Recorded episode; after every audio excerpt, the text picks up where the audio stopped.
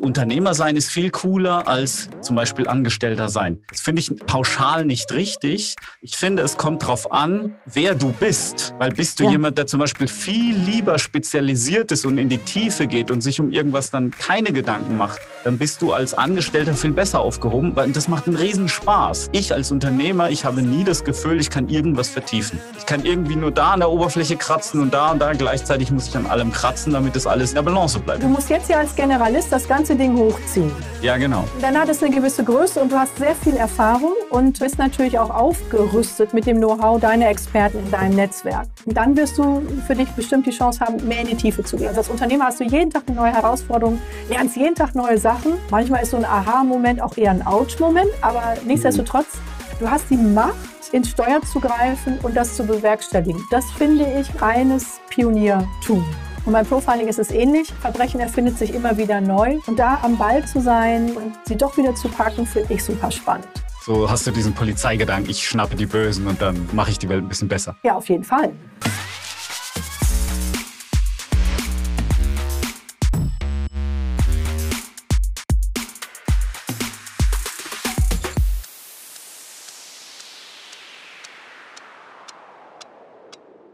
Ich hatte ja, was, und zwar was gelesen, dass, dass du sozusagen äh, mit einem psychogenetischen Code arbeitest. Kannst du uns vielleicht das mal ein bisschen beschreiben, was das genau ist und wie ich mir das vorstellen darf? Mit dem arbeiten wir nicht, den ermitteln wir, den berechnen wir. Okay. Ähm, genauso wie es die Körper-DNS oder DNA gibt, gibt es das auch für die Psyche. Ähm, das ist äh, Forschung aus Japan und ungefähr seit der Jahrtausendwende kann man damit arbeiten, beziehungsweise den berechnen. Ähm, wir suchen ja ähm, in Profiling nach Psychologiken. Und die größte Logik gibt deine Charakterstruktur wieder. Wenn ich deine Charakterstruktur kenne und du dich trotzdem anders verhältst, weiß ich, da ist mal was schiefgelaufen. Also da wurde ein Wille gebrochen. Ähm, oder ähm, es gab eine andere Zäsur, dass wir eine Persönlichkeitsstörung haben. Oder es hat ein Trauma, ähm, was sich halt sehr blockiert und einschränkt. Aber dann kann ich viel einfacher nach dem Inzident suchen, also nach äh, diesem Moment oder den Momenten, äh, die dich aus deiner Psychologik und damit aus der Kurve deiner Systematik gebracht haben. Dazu ist das gut. Und das, was die Japaner machen, ähm, die hatten ganz andere, die hatten eher pädagogische Gedanken. Die haben sich gedacht, also wenn wir wissen, wie unsere Kiddies laufen und funktionieren, dann müssen wir denen doch nur das Beste geben und die entfalten sich wie Hydrokulturpflanzen. Und wir können das im Profiling sehr gut gebrauchen, indem wir sagen, wenn wir die Psychostruktur vorliegen haben, die DNA, und wir haben eine Abweichung, dann ist es eine Frage der Psychologiken, woher die Abweichung kommt. Und damit ist vorhersagbar, wann die Abweichung mit Blick auf welche Trigger, welche Effekte erzielt. Okay, und wie, wie gehst du vor, um sowas jetzt sozusagen auszurechnen oder festzustellen mhm. bei jemandem? Also Profiling ist grundsätzlich nie eine One-Man-Show und auch keine One-Minute-Show. Pro Zielperson sind im Schnitt 15 bis 25 Analysten aktiv.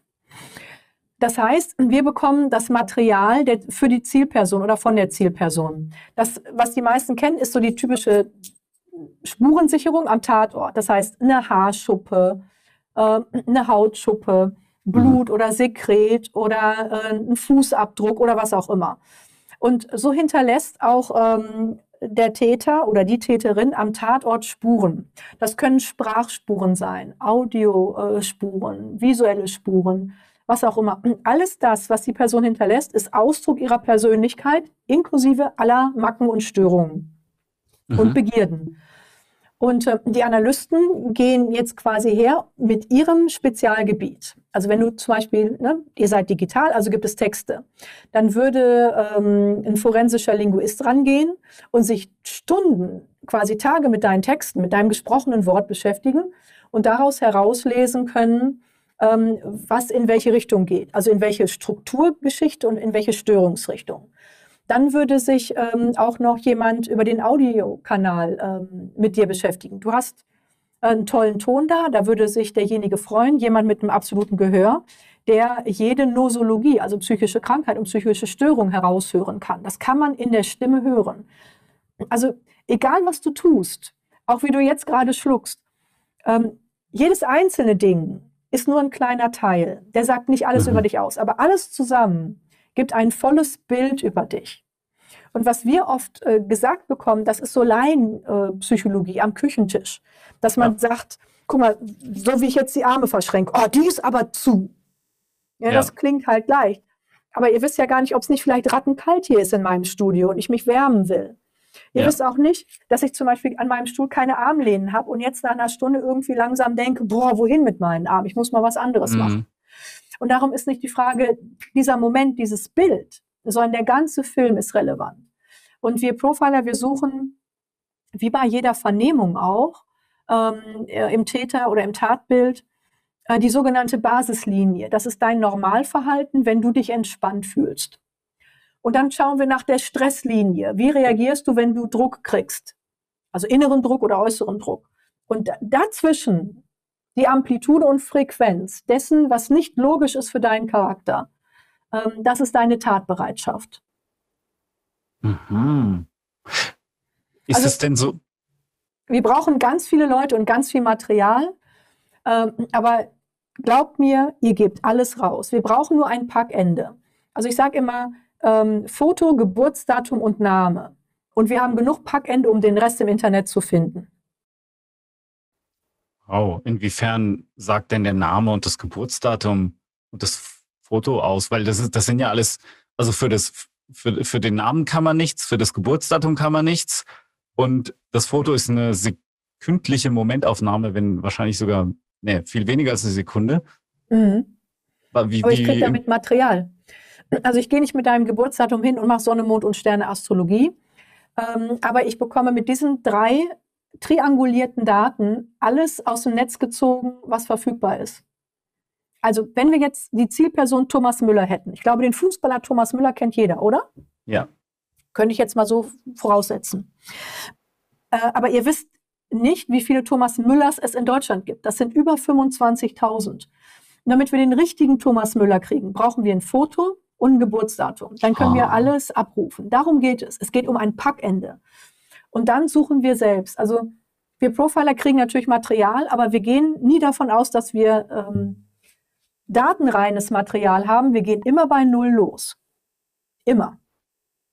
Weil das Material, das man uns zuspielt, könnte ja schon manipuliert sein.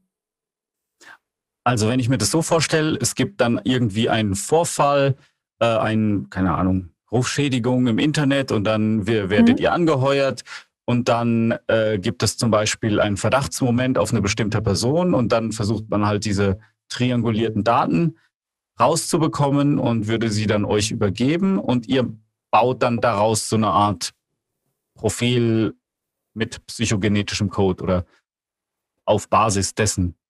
Also den psychogenetischen Code brauchen wir, ähm, wenn jemand sich selbst optimieren will, um zu wissen, was würde der Täter, der schon sozusagen als Klarname da ist, äh, was würde derjenige noch tun? Was du gerade äh, als ähm, Szenario vorstellst, würde bedeuten, wir würden erstmal gerade mit forensischen Linguisten draufschauen, was die Rufmordschädigung anbelangt. Mit welchem Sprachsystem arbeiten die? Ist es geschult? Also im Internet werden ähm, Diffamierer auch geschult, wie man eine solche Zersetzung macht. Ähm, dann würde man schauen, zum Beispiel auf Wikipedia nie vorne an der Fassade, genau wie bei Menschen, sondern hinten im Diskussionsverlauf. Wer schreibt positiv, wer schreibt negativ? Wo hat derjenige schon geschrieben und können wir da eine klare, eine saubere Person zuordnen? Wenn wir diese Person dann haben, dann könnte man sich noch die Mühe machen, einen psychogenetischen Code zu berechnen. Aber ähm, das tut oft nicht Not. Also den Code brauchen wir, um zu definieren, ähm, was könntest du zum Beispiel aus dir noch machen, also Optimization. Hm. Den können wir gut gebrauchen für Negotiations, also für harte Verhandlungen, ähm, dass wir dir sagen können, okay, was geht wirklich bei deinem Gegenüber und was nicht? Und wie führst du die Verhandlung? Also auf welche Knöpfe musst du drücken, damit du kriegst, was du willst? Aber zur ähm, Tätererkennung brauchen wir einen psychogenetischen Code nicht, weil die Tat oder Täterspuren reichen aus, um zum Klarnamen zum Direkttäter zu kommen.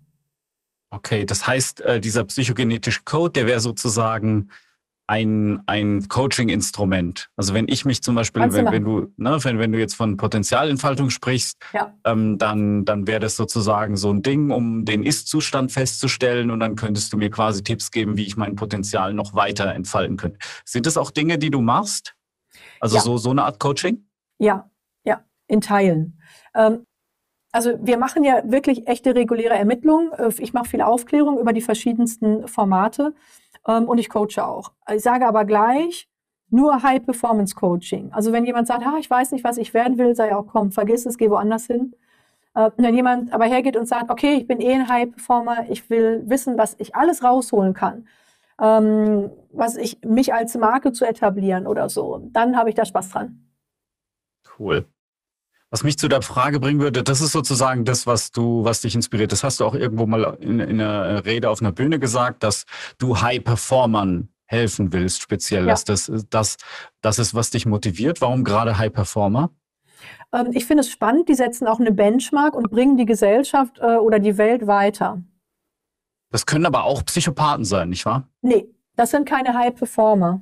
Also sie sind doch, du hast recht, sie sind High Performer. Ähm, für mich würde es aber bedeuten, da an jemanden noch mehr Know-how zu bringen, der potenziell extrem gefährlich sein kann. Und das ist dann meine Unfairness der Person gegenüber, dass ich sage, nee, fühle ich mich nicht gut bei.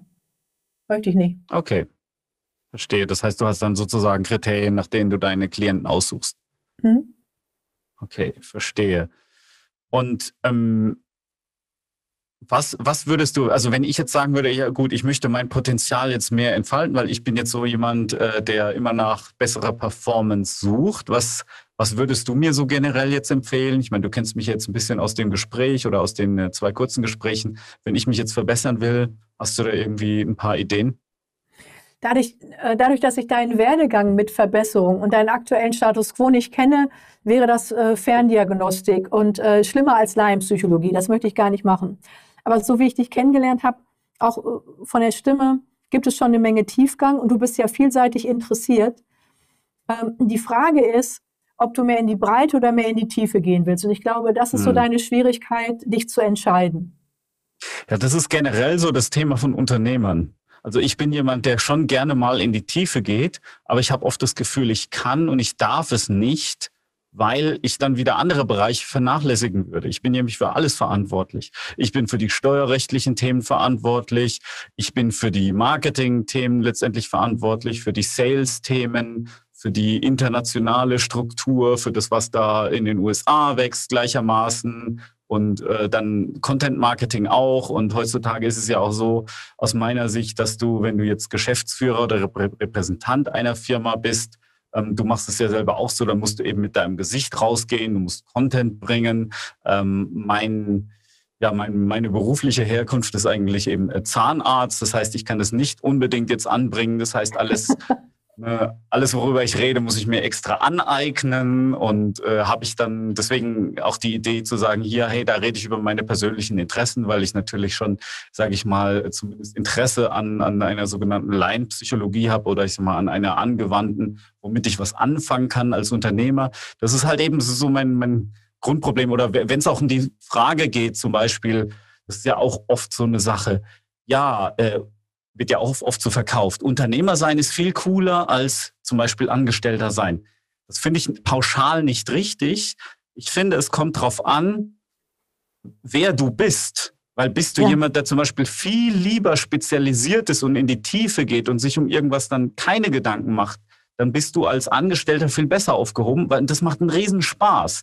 Unter, ich als Unternehmer, ich habe nie das Gefühl, ich kann irgendwas vertiefen. Ich kann irgendwie nur da an der Oberfläche kratzen und da und da. Gleichzeitig muss ich an allem kratzen, damit das alles in der Balance bleibt. Das ist zumindest jetzt so mein, meine Erfahrung, weil es poppen immer Themen auf, die dann wieder irgendwie eine ultimative Entscheidung verlangen und die wiederum muss fundiert sein. Also da, da kann ich nicht einfach so aus dem Bauch raus entscheiden oft, sondern da brauche ich ein paar Daten, die ich dann sammeln muss und ich muss mich versuchen reinzudenken, etc., etc., etc. Inklusive, dass ich mich zum Beispiel auf so ein Gespräch hier vorbereite. Ja. Wie lange bist du schon Unternehmer? Darf ich das fragen? Ja, äh, seit 2008. Zwölf Jahre. Ja. Na, dann gib dir mal noch zehn und dann kannst du richtig in die Tiefe gehen. Cool. Du musst jetzt ja als Generalist das ganze Ding hochziehen. Ja, genau. Dann hat es eine gewisse Größe und du hast sehr viel Erfahrung und ähm, bist natürlich auch aufgerüstet mit dem Know-how deiner Experten in deinem Netzwerk.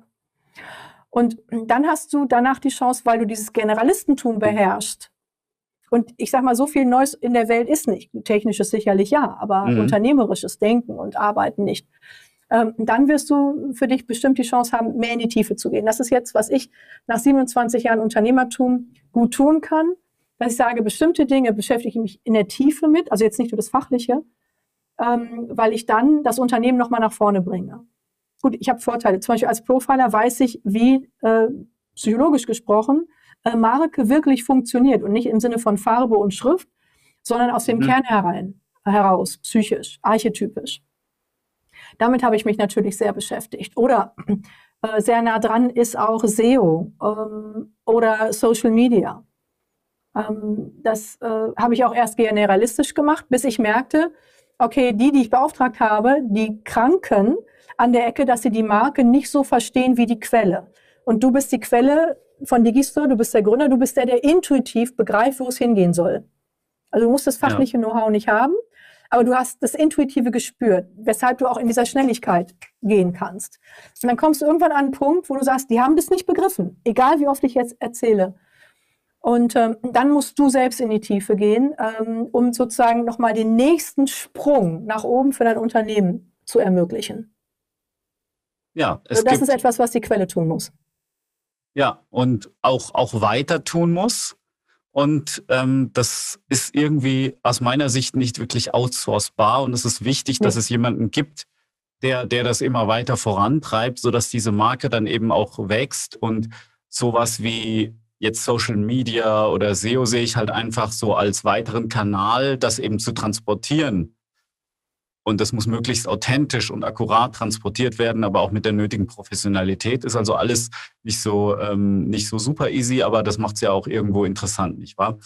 Ähm, zum, also zum Abschluss würde ich ganz, ganz gerne von dir so äh, erfahren, was sind so deine drei besten Tipps jetzt mal im Hinblick auf deine Montagsmotivation, die du jetzt, äh, die meisten, die hier zuhören, sind äh, auch High Performer, denke ich mal, äh, und, und Selbstständige und auch Manager. Was würdest du denen so mit auf den Weg geben, aus deiner ganzen Erfahrung heraus?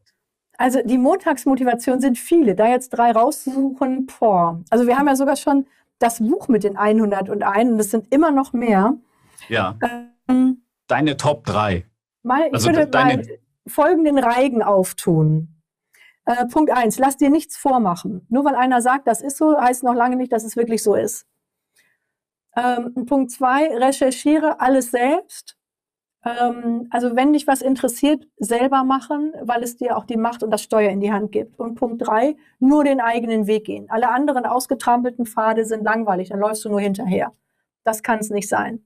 Damit schließt sich der Kreis, dass du sagst, ähm, wie können andere mir überhaupt noch sagen, was zu tun ist, wenn sie andere Wege gehen? Das heißt, ähm, das, was andere dir mitteilen, ist Inspiration, aber nie Vorgabe und immer Inspiration selbst zu denken und selbst zu entwickeln. Weil meiner Meinung nach Unternehmertum, ähm, ähnlich wie Profiling, ist eines der letzten Abenteuer äh, auf diesem Planeten. Das finde ich so toll. Also als Unternehmer hast du jeden Tag eine neue Herausforderung, lernst jeden Tag neue Sachen. Manchmal ist so ein Aha-Moment auch eher ein Ouch-Moment, aber nichtsdestotrotz, du hast die Macht, ins Steuer zu greifen und das zu bewerkstelligen. Das finde ich reines Pioniertum. Und beim Profiling ist es ähnlich.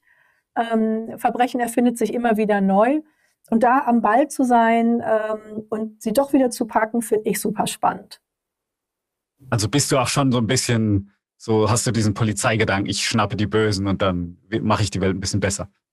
Ja, auf jeden Fall. Also ähm, wenn ich jetzt, was ich ähm, Aufträge vergebe im Team, dann kriege ich Rückmeldungen, wenn sie annehmen, Bluthund aktiviert.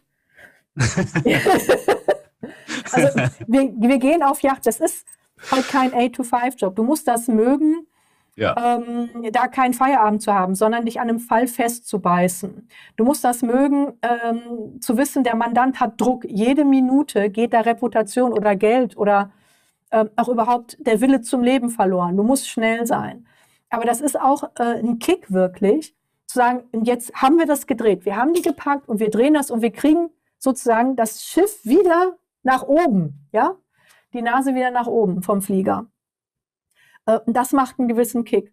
Das würde ich nie missen wollen. Es ist ein äh, in einer gewissen Form gewisser irrsinniger Beruf, aber auch ein super spannender Beruf. Also während andere sich ihren Schauder am Sonntagabend beim Tatort holen, haben wir den quasi mhm. jeden Tag, im Positiven auch wie im Negativen. Cool. Susanne, vielen Dank, dass du dir die Zeit genommen hast. Hat riesen Spaß gemacht. Danke, danke, danke. Und ich freue mich schon auf das nächste Gespräch. Yes. Vielen Dank, dass ich dabei sein durfte und ich sag mal, Sven, weiterhin viel Spaß beim Erfolg. Hat dir diese Folge gefallen? Subscribe jetzt und verpasse nie wieder eine Episode von Svencast Deutsch.